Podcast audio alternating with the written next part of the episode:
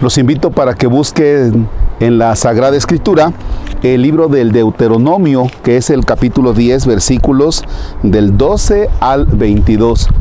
Nos va a ayudar para nuestra meditación de este lunes, que es ya 9 de agosto del 2021. En el nombre del Padre y del Hijo y del Espíritu Santo. En aquellos días Moisés le dijo al pueblo estas palabras.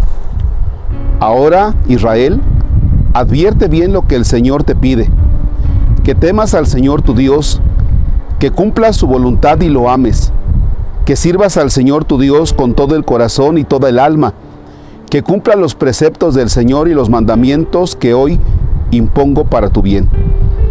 Es cierto que el cielo y toda su inmensidad, la tierra y cuanto hay en ella son del Señor tu Dios, sin embargo, solo con tus padres se unió el Señor con alianza de amor y solo a ustedes, sus descendientes, los eligió entre todos los pueblos, como pueden comprobarlo todavía.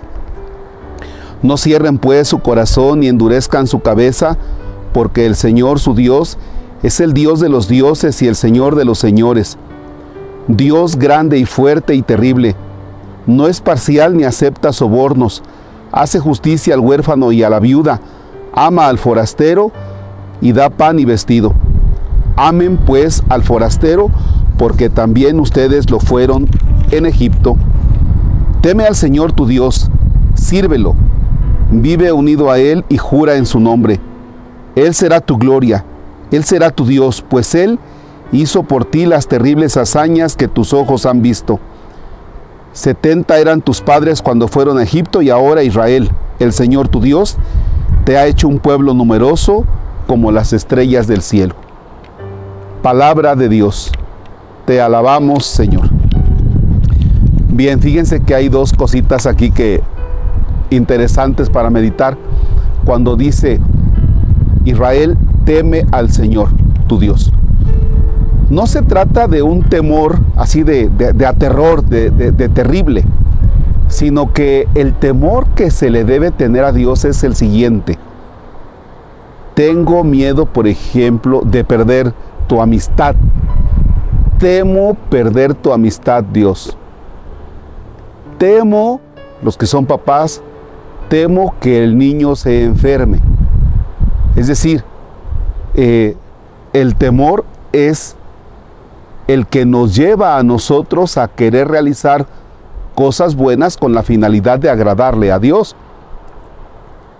Si con mi manera de vivir yo no le agrado a Dios, entonces a eso se refiere el tener miedo de Dios, es decir, de perderlo con mis actitudes.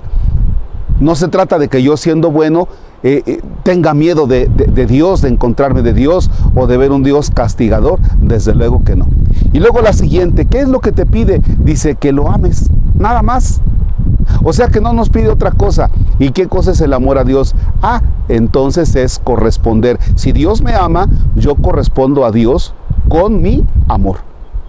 Con mi amor estoy correspondiendo a Dios.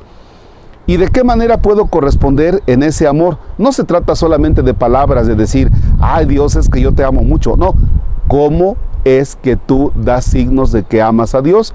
Mediante tu vida diaria, mediante no hacerle mal al otro, no meterse en la vida del otro, respetar lo que el otro, lo que el otro es, lo que el otro hace. Eh, en pocas palabras, no ser malo, no ser malo. Y con eso tú le estás demostrando a Dios tú, tu amor, tu amistad. Padre nuestro que estás en el cielo, santificado sea tu nombre. Venga a nosotros tu reino hágase tu voluntad en la tierra como en el cielo. Danos hoy nuestro pan de cada día. Perdona nuestras ofensas como también nosotros perdonamos a los que nos ofenden. No nos dejes caer en tentación y líbranos del mal. Vamos a ofrecer una Ave María por todas aquellas personas que nos han ayudado con sus bienes económicos para que podamos construir el templo de San Isidro Labrador en el Encinar. Dios te salve María, llena eres de gracia, el Señor es contigo.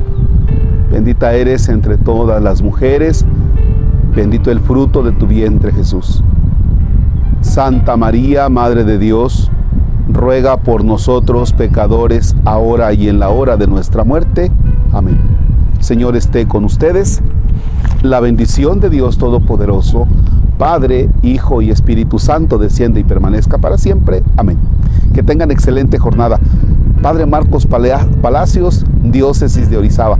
Ya les dejamos el número de cuenta, ¿eh?